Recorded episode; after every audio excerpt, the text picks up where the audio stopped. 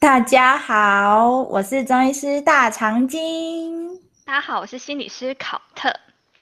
那从上一集，我们这一集继续讲。目前实证研究告诉我们啊，治疗 ADD 和 ADHD 最有效的治疗方式是药物治疗搭配心理治疗。那药物治疗是精神科医师负责的部分，顾名思义，它就是透过注意力药物去改善他的症状。曾经有一个 ADD 孩子啊，有跟我分享他的用药经验，我觉得他形容的非常好，所以啊，我把他提出来跟大家分享。他说啊，注意力不足这件事对他而言，他就像是一台车子，他是，但是他是一台没有方向盘的车子。所以他不知道何去何从，或是他常走冤枉路。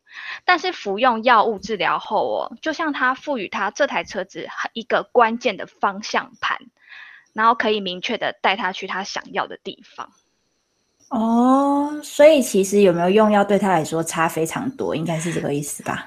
对，我觉得这种形容很惊讶，然后但而且这种形容是我自己念教科书上看不到的形容。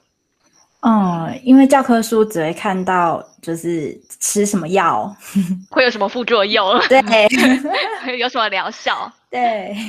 而且我以前的态度啊，就是我一直呃保持着怀疑，就是吃注意力药药物对于 ADD 孩子到底来说是不是好事哦？对于。确诊 ADD 的孩子当然是好事，就是临床诊断很严重的孩子。但因为我这个孩子他也是只有 TRD，跟我老公一样只有 ADD TRAD，所以他问我要不要吃药的时候，我其实并没有一直鼓励他吃。嗯，那他为什么会去吃？因为他就是有时候会忘东忘西啊，然后写作业不小心犯错啊。但是我觉得他没有这么就是严重到他必须要吃药，他才能 cover 他的生活这样子。他就是有一点点拉差这样。对，所以我后来跟他说，嗯，我不，我没办法告诉你吃药一定好还是吃药一定不好，但我觉得你可以试试看。然后跟那个精神科医师讨论看看。那如果你觉得不好的话，你就跟他讨论，或是你觉得效果怎么样，然后你再跟他讨论。然后他就抱持这个态度去吃，这样。然后他吃完之后，他对我的就是回馈是好的。然后而且他也对自己比较有自信了，他比较不会被老师骂，然后也比较不会被同学说，哦，你怎么都常常没听到我讲的话。对，所以这个可以改善他整个人的适应。对啊，这在学龄孩童应该很重要诶，因为他们应该很常因为这件事情在学校产生很多不适应的状况。对哦，但是就我们的态度，因为我们不是精神科医师，我们也没有深入研究精神药物学。因为西药啊，或是精神科药物，它多少都有一些副作用。因为我那个小朋友他其实偏瘦，那那个注意力药物的症呃副作用的问题是，他会食欲不好。他会失眠，或是他体重会变轻，所以他在就是这样的副作用下，加上他偏瘦，其实我自己是不敢采取一个鼓励他的态度去吃药，我会比较保守。嗯嗯，那一般来说，你的患者小朋友里面吃药副作用的人多吗？对啊，我觉得还是不少诶。嗯嗯，但我自己主要是负责心理治疗的部分。嗯嗯嗯嗯，对。那啊，我刚刚有说在治疗。ADAD 跟 ADHD 上最有效的就是我们跟精神科医师的搭配嘛。那我觉得我们对于 ADD 和 ADHD 的帮助，我们就像是生活智慧王，就是透过各种就是小配包帮助个案去改善他的日常，像是我们要提醒他作息要规律啊，你要有足够的运动量啊，或是说你不要吃过量的甜食啊，或是教他如何去对付自己的 ADD。就像我会跟我老公说。你要养成离开一个地方时回头看那个地方的习惯，然后看五秒，你就会知道自己有什么东西忘记带。就像我说，我弟可能出门的时候会在门口站三秒，想一下自己带拿忘记拿了什么东西。对，或者是啊，他出门不是常常忘记。那个带钥匙、带钱包或是什么，我们就会在门口准备一个小盒子，就叫他回家把他那个每天要带的东西，就是出门要带的东西放在那个小盒子里面。对，不要就是在房间丢一个，客厅丢一个，哪里丢一个，那你出门就会忘东忘西这样子。嗯，对，或者是你出门呢，就要就是数三，就是钱包。钥匙、手机、钱包、钥匙，手现在多了一个口罩，就是 叫他念口诀，就是会透过这种，就是很像生活智慧网去提醒他怎么样去改善。这样，现代人好像很多出门都会念这这个口诀。没错，但这个是我在精神科的经验呐。嗯，但但我觉得对于中医，就是有没有这样子的呃经验感到很好奇，因为中医在内科疾病上就是。根本就是行之百年的那种经验，那百年中医历史千年了吗？没错，中国历史五千年，哎，所以五千年还是两千年啊？我也不知道，从第几年开始有？你们知道吗？就是你，你知道《黄帝内经》为什么叫《黄帝内经》吗？就是从黄帝的时候啊。那你们有那个吗？第一个中医始祖。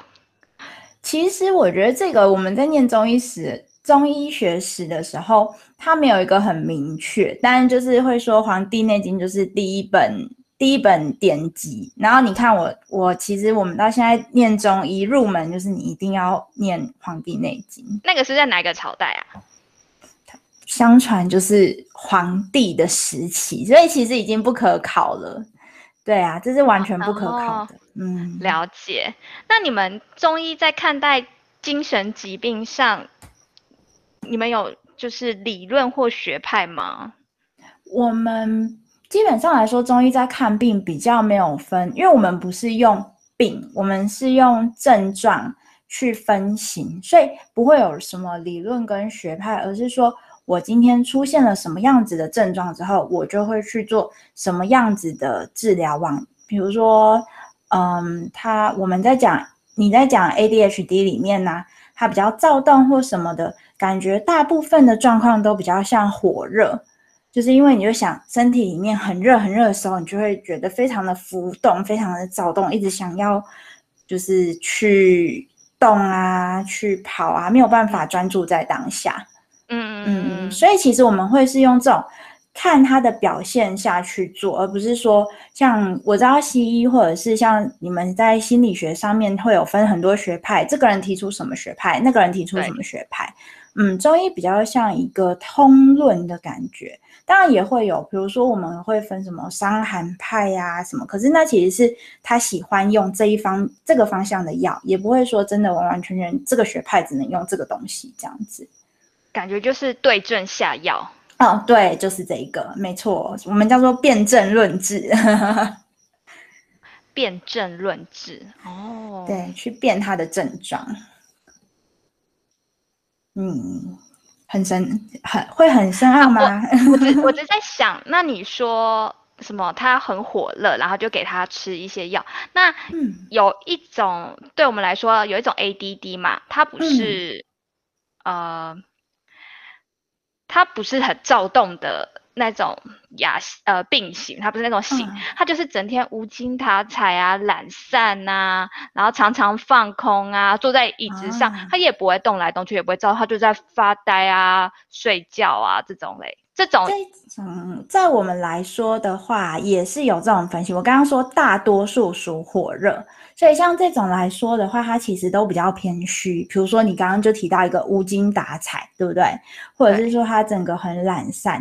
那通常呢，在中医里面，我们可能可以观察到，它可能会伴随一些肠胃道的症状，比如说它的消化是比较不好的，或者是说呢，它有过敏的状况，这些可能都跟一些。我们所谓的脾气虚有关，脾是脾胃的脾，也就是说，整体上来说，它的嗯肠胃对整个气的运送比较虚弱，应该说肠胃在吸收的状况就没有那么好，所以整体来说的气是比较不够的。那气其实比较像是所谓的查克拉，嗯，就是能量，就是很像我们的能量。所以你当今天能量不够的时候。就会呈现一个懒散、虚虚虚弱的状态。我在想，你老公可能有点偏这个，因为我每次看到他，他都很累。他很累，都是他在熬夜，都在打电动，都不睡觉。所以我们在里面会讲，它不会单一，比如说就是全完全是虚的，也有可能像你老公的话，他看起来很累，所以他会有虚的症状。可是因为他熬夜呢或什么，所以他又有一点肝火，所以这种状况也是有的，不会不不一定说是单一的症型。对，我觉得我刚刚听起来讲，好像不会像呃西医啊，或者是我们精神科讲的这么。明确哦，他就是 ADD，他就是 ADHD，这些就是他的问题。感觉你们很多都是跟五脏六腑之间有的关系。对对对，这是的确的。所以说我们也没有办法去下这个诊断，通常都是他在西医那边有了一个诊断之后来找我们。啊，那你们要怎么判断他是五脏六腑哪一个出问题啊？哦，这个就是靠问诊，或者是靠脉象。我们中医叫做四诊合参，就是你把它全身上下问一遍，然后脉把一把，舌头看一看，这样子。那其实我这边要跟大家提到的是，有一个嗯比较有名在做 ADD 的，还有 ADHD 的中医师，他是原本是一个西医的内科医师，然后他就是有双来，就是他是。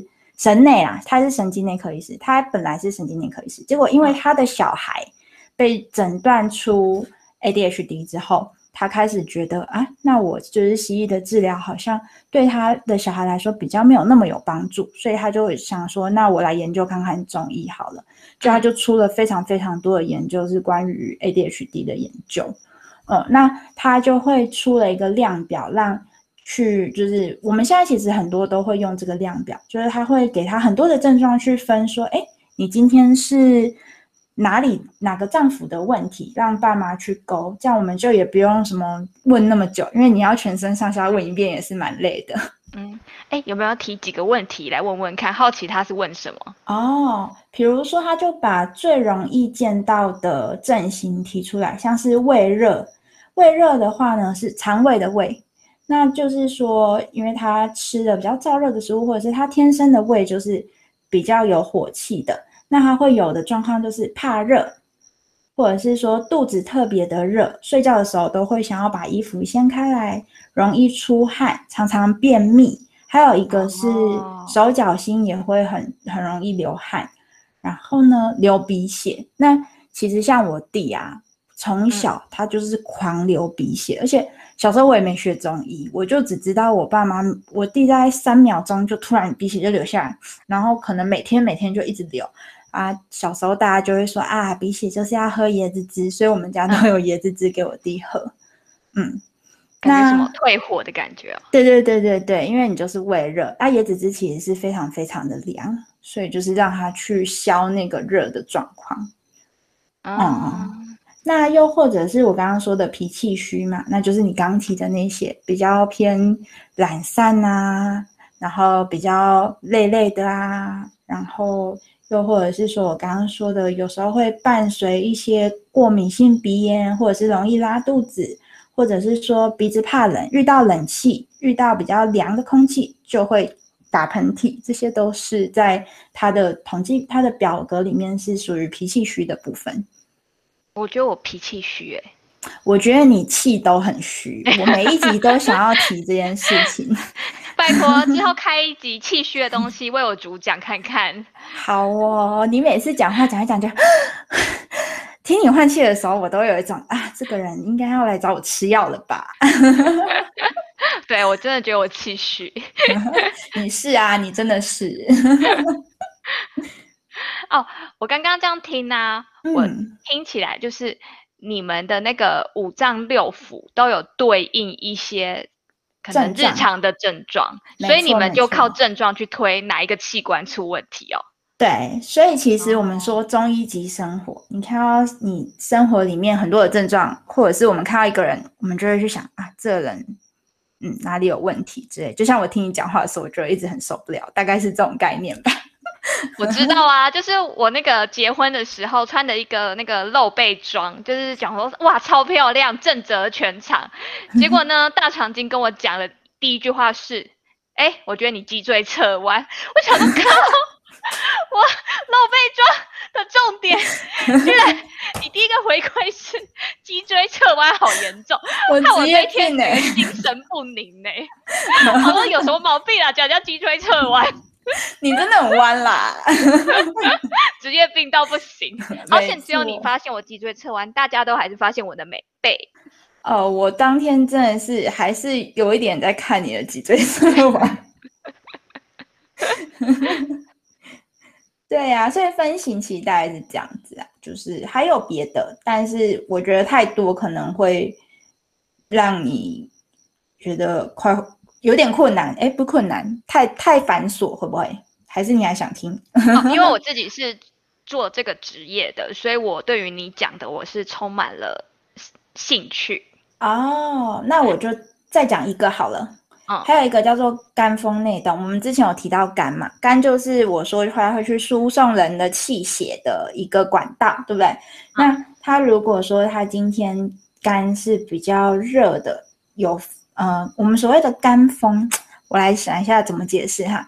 风，你想到风就会想到它是在吹呀、什么的，中医叫做善行而速变，就是它会一直跑啊。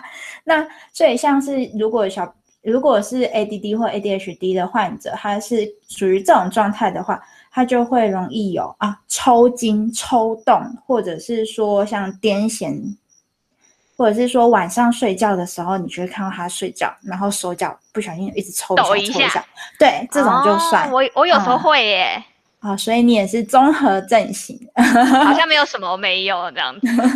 对，其实它都是一个大概，我们会先让他评估，之后我们还是要靠着把脉跟其他的状况下去评评论啦。对呀、嗯，我不知道有没有跟你分享过，我之前呢、呃，有一阵子我们家族的人风靡后后龙还是公馆，就是有一个年纪很大的中医，那个中医大概八九十岁，可是他还是在帮人家看诊。哦，后来后来我就是呃跟着我亲戚他们去看，我就是在把把看玩玩看，结果他就是给了我一些中药吃，我吃起来就是很震惊，因为我那些中药很猛。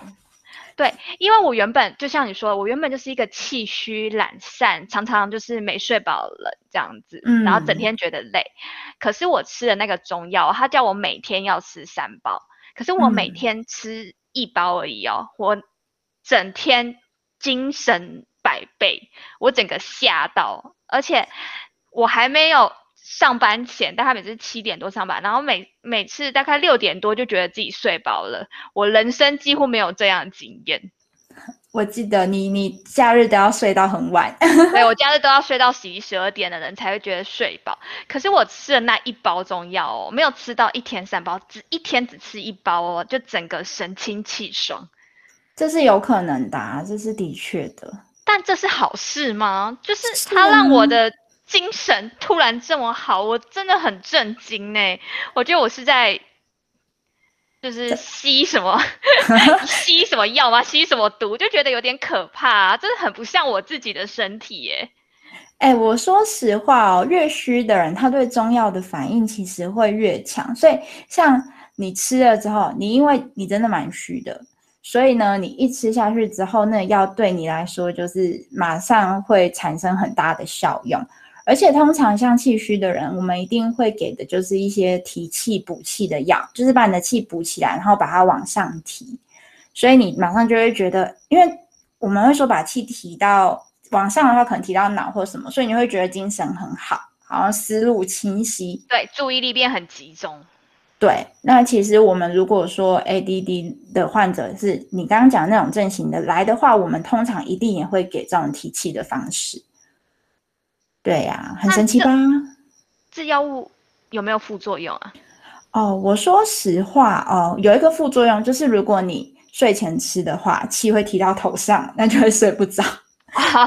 这不算副作用吧？这只是你没有按时间点服药而已啊。哦，因为我有时候会忘记提醒我的患者，然后就变成他们下一次来的时候就说：“医师，这个药我晚上太晚吃的话都没办法睡觉，是正确的吗？”我说：“啊，我忘记跟你讲了吗？要六七点就把它吃掉，你这么诚实哦，直接发生忘记跟你讲。对，还是要还是要自首一下。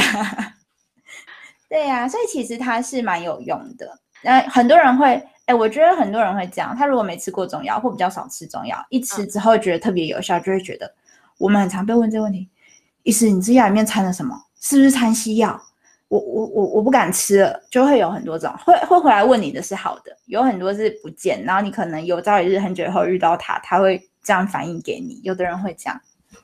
对啊，就会觉得很不知道是不是掺了什么，因为有一阵子那个台中不是有一个很有名的诊所吗？朱砂事件嘛，被 掺的那个啊，我想说，哎，他其实是害惨我们呢，真的不是我要说，那捉砂事件让我们的生意也是一落千丈，中医师的荷包都在哭，所以真的没有。副作用哦，真因为我刚刚不是说西药啊，它副作用会食欲差、体重减轻、失眠。中药是真的没有副作用的。对，因为西药它通常被人家诟病的是，嗯，有时候副作用比较强，可能人家会就是你食欲差还要开一个健脾的，就是开一个胃散啊或什么之类的。但是对我们来说的话，我们是对症下药。然后大家最常说的一句话就是啊，中药很温和啦，其实是真的，因为。它不是那种，就是完全我针对某个神经，或者是针对脑部，针对哪里去作用，而是我们是从你身体刚刚又说五脏六腑的 阴阳平衡去调整，所以比较不会有那种状况。当然还是会，比如说，呃，你吃很冷的药，但你的身体其实没有办法吃那么久太冷的药，那到时候就会变成身体肠胃状况也会不好。那也会容易拉肚子或什么，这个一定会。可是这就是靠我们医师去把它做平衡，或者是说我们不会让患者吃那么久，基本上是这样子。嗯，哦，我还有一个问题啊，就是中药是一定要吃到很久很久，可能啊三个月、半年啊或一年才有效果吗？那你说嘞？你刚刚吃那样就觉得很有感觉，你吃多久？我想要知道。我就吃一两天就很有感觉啊，可是呢，我没吃的时候就啊就会是我自己，对我原本的自己，但我一定要吃那个药，我才可以变成一个钢铁自己，钢铁人的自己。对，但我也没有想要一辈子就是每天都要靠中药扶持我，就是过人生，你知道？我觉得是这样子啊。嗯，看是什么病。你如果今天是小感冒的话，我们中医其实也是大概可能三天到一周。久的话，如果你真的比较严重，那两周、三周也就 OK 了。那如果说是像这种虚症，你要想想看哦，你虚多久？你可能已经虚个二三十年，你没有那么久，你应该十几岁开始虚的，都是。对，那你虚了那么久，你怎么可能每天只吃一包药、两包药、三包药，然后吃几天就补起来了？所以其实它会需要一点时间下去，慢慢的补上来，这是真的。所以就是看状况。哦，所以如果只要补上来之后就不用再吃了吗？补上来之后维持良好的生活习惯的话，就不用再吃了。那就是看你有怎么有没有好好维持。中医是是会跟人家讲说，哎。可以停止了，其实你不用再回来吃的吗？会吗？还是就是我遇到的中医师都是会希望那个病人就是持续的回来，持续的吃中药，持续的改善，然后有点像是保养品的概念。对，就是会看状况，比如说他今天真的是有一个主要想要调的症状，像是诶月经不顺，或者是说今天像是呃我单纯。肚子消化道不好，那我们把它调稳定。哎，三个月之后我看他也 OK，我就会跟他说，那你要不要减药看看？如果减药也稳定，越来越少，甚至可以不用吃也稳定的话，我就不会再请他回来，我就会说，哎，那你可以从我这里毕业了。但是如果说他是像好你说 ADD、ADHD 这种东西，其实它不可能根治嘛，对不对？那对我们来说也是，我们就会觉得说，你就是持续的回来调整。直到你不想来的那一天为止。嗯，了解，就还是就是看病患他们这样。对对对对对，以养生的观点来说，我也觉得中药吃很久是没有关系的。对呀。好哦，你还对中药有什么问题吗？目前大致上是这样，就是一些我自己常对于中药的一个疑问。好哦，那这样我就把它抓回来。今天我们说的就是我刚刚一开始说嘛，ADHD 或者是 ADD 在中医里面，大部分的状态是属于比较热、比较躁动的。所以除了针灸跟吃药以外啊，重点其实就就像我刚刚说的，是要调整生就是生活习惯。那怎么调整呢？其实第一个就是让身体避免燥热，因为如果他今天是躁动的，那避免燥热的方法。第一个就是饮食要忌口，烤的、辣的、炸的、刺激性的面包、蛋糕、饼干，这我每天应该都要讲几十遍。我就问中医，嗯，每次都讲这个问题，到底哪一个病跟这个没有关系？烤的、辣的、炸的、蛋糕、面包不能吃，好像任何一个病中医都会提醒。它不能吃哎！我说实话哦，这个东西本来它们就不是一个健康的东西。但是如果你今天的身体已经是比较燥热，我刚刚讲那些全部都是燥热的食物，那当然就是要更避免。啊，如果今天比较虚的人，他吃了长久下来，其实基本上来说对身体状况也会不好，所以还是会建议患者忌口。所以这就变成我的口头禅啦：烤的、辣的、炸的、刺激性的，对，每天一直讲一直讲，就是跟病人讲这些。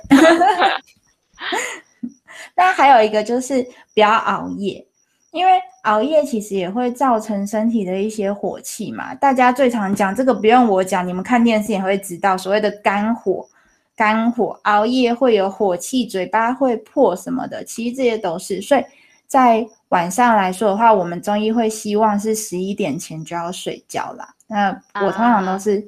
教病人早睡，但自己很难做到，因为下班都很晚。但是还是要大家要记得，十一点前然后十一点到三点是肝胆经运行的时间，要睡觉。我我真的觉得这个对于上了年纪的我感触很深。以前我们二十岁的时候可以夜唱到凌晨，啊，到清天亮都没问题。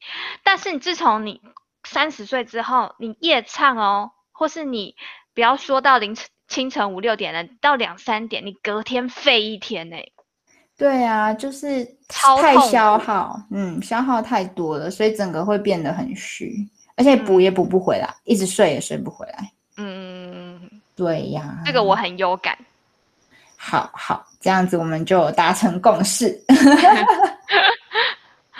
主要是这些，那还有一个就是适度的运动啦。其实这个我觉得可能西医、中医都会都会强调这个。那我就举一个例，像我弟好了，他其实也是吃利他能，吃一吃他会觉得他身体不是那么舒服，他不喜欢那些副作用，所以他可能是考试的时候、报告的时候他会吃，其他时候他就会靠很大量的运动来让自己维持一个稳定的状态。他高中的时候他就从我们家住竹北，他从竹北骑。骑到竹中，每天来回骑，好猛哦！对，那他这是让他觉得他可以，就是到学校之后，他可以稳定的上课的那种状态，所以他就是每天一定要这样动。然后大学的时候呢，他就每天一半以上的时间都在球场上度过。我是不知道他真的有没有读书啦，可是他说这是可以让他身心稳定，所以大家就要记得不要熬夜，然后呢睡眠充足，在家运动。就可以稍微帮你让整个身体维持在一个比较舒服稳定的状态。那心理师有什么要补充吗？啊，没有，我对于你弟有点好奇耶。我改天带他去找你啊，解封之后。他那他这样 ADHD，他现在是上班了吗？对啊，对啊。那他还有在服药吗？嗯。我上一次看他服药，应该是他考研究所的时候。哦，哎，对，因为像西药啊，像刚刚你说那个利他能，我们医师啊，或是他们学过精神药物学那些人，他们就会在考试的时候，然后吃那些药，然后帮助自己提升专注力，去应付各种大考。嗯，因为那个是短效药，他们认为说对他们没有一些长期的影响，所以就是会这样。对啊，所以就变成他觉得他人生有关键的时刻就吃这样子。嗯，因为我刚刚只是想到，因为我上一集不是有说嘛，就是儿童时期有 ADHD，然后一半的人长大之后会康复啊，一半的人还有就是会伴随到他成人期，让他在。工作的时候就常出错，然后常被老板骂。哎，你要问我现在是？OK 吗？没有康复，我弟 我弟 ADHD 的症状还是蛮严重的，但是我觉得他有一个好处，我弟蛮乐观的，他看不到他自己这些就是比较。压力的状态，所以他可以活得比较快乐，不然他其实很可怜。好，如果他自己觉得 OK，那就还好啦。这样，他应该是说他会知道自己的需求，那在有需求的时候，他就会找一些适度的治疗，但他不找我，因为我可能对他很凶。对我们常说，家人是最难治疗的一个部分。没错，他如果说姐帮我针灸，我就会说，哦，我刚下班好累，我不想。大概是这样。好，那我们这一集就到这里了。那如果你对于啊今天的这一集有兴趣的，或是对中医想要更了解其他更多的部分的，都欢迎在下面的留言让我们知道哦。好哦，大家拜拜，拜拜。